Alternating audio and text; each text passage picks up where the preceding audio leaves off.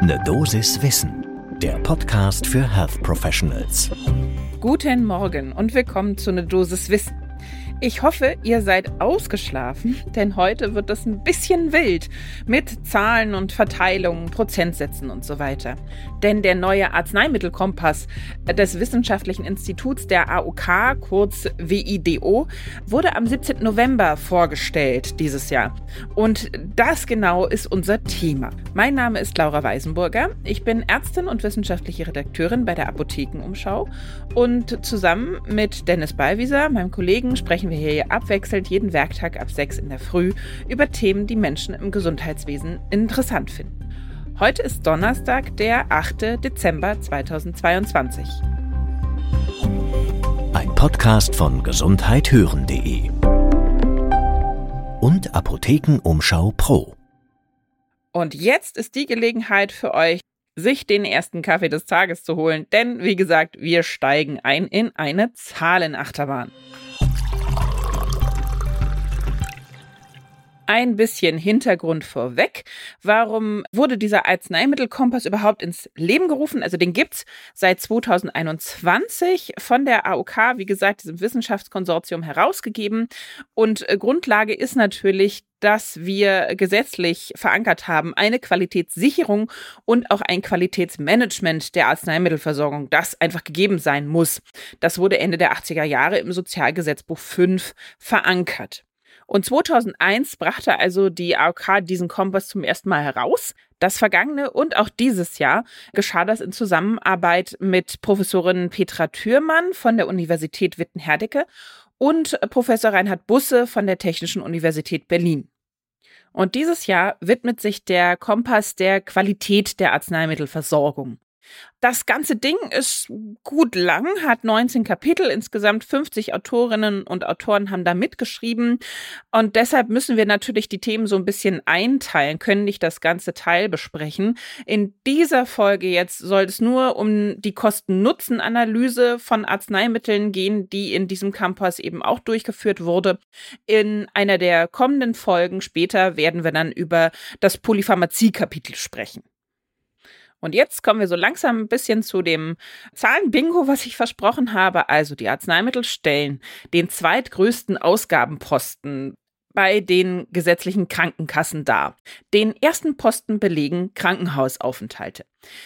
Wie viel ist das? Da reden wir über 50,2 Milliarden Euro Nettoausgaben, also des GKV-Arzneimittelmarktes das hat zugenommen und zwar um 8,8 Prozent im Vergleich zu 2020.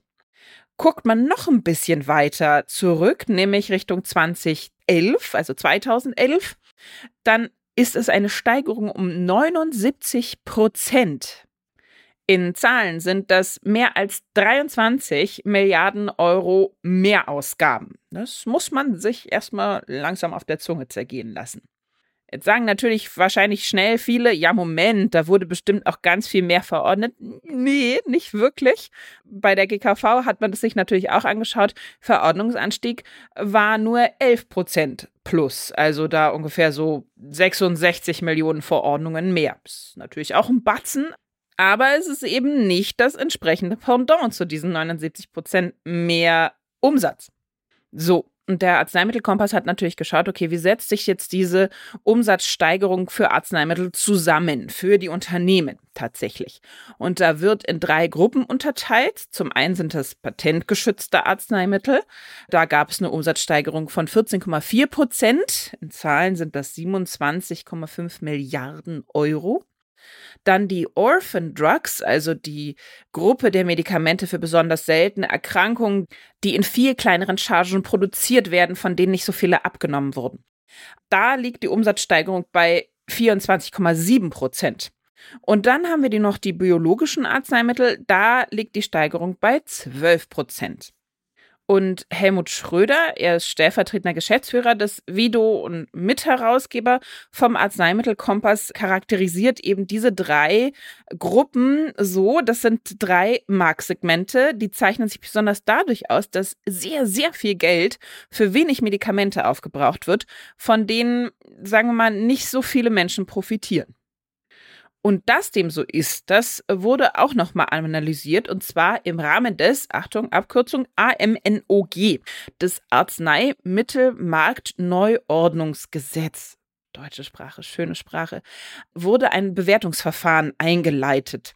Da wurden 1108 Patientengruppen angeschaut. So Stichtag war der 1. April diesen Jahres. Und man hat geguckt, für wie viele dieser über 1000 Patientengruppen bieten denn diese Medikamente einen deutlichen Zusatznutzen oder sagen wir mal mittel viel Zusatznutzen. Und das waren tatsächlich nur so knapp unter 40 Prozent. Also umgekehrt für 61,5 dieser Patientengruppen, das sind insgesamt in Zahlen dann 681, bot sich kein Zusatznutzen. Ein weiterer spannender Teil findet sich im Abschnitt 4 GKV Arzneimittelmarkt 2021 im Arzneimittelkompass. Da wird nämlich Deutschland im europäischen Vergleich betrachtet. Also wir vergleichen uns mit Österreich, Schweiz, Italien, Spanien, Frankreich, Benelux-Länder, in den skandinavischen Ländern ein paar und mit dem Vereinigten Königreich.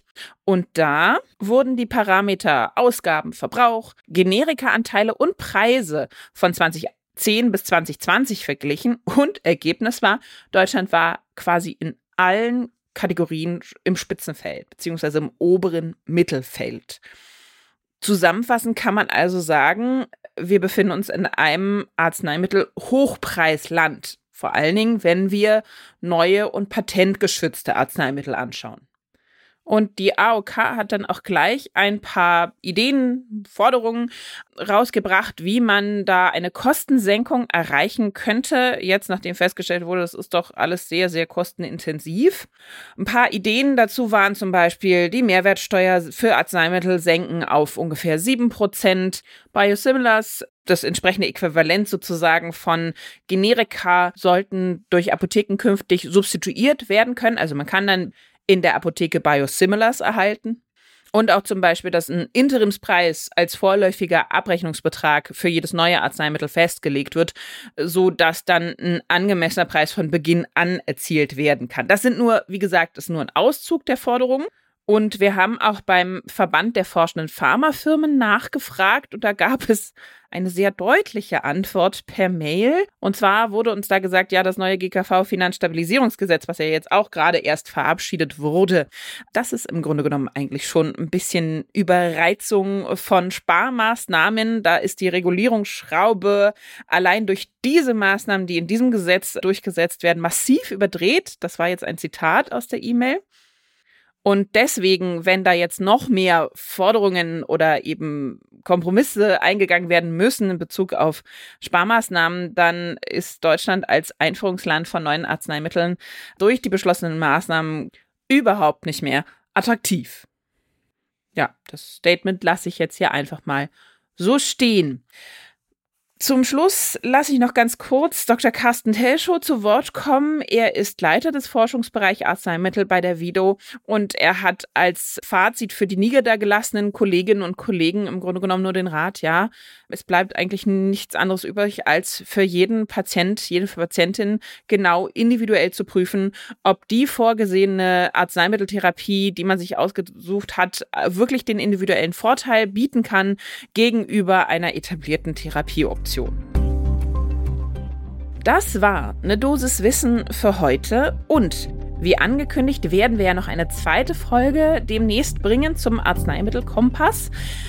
Deshalb ist jetzt eine sehr gute Gelegenheit, uns zu abonnieren, wenn ihr das noch nicht getan habt. Dann verpasst ihr die zweite Folge zum Thema Arzneimittelkompass und Polypharmazie auch garantiert nicht. Ein Podcast von gesundheithören.de und Apothekenumschau Pro.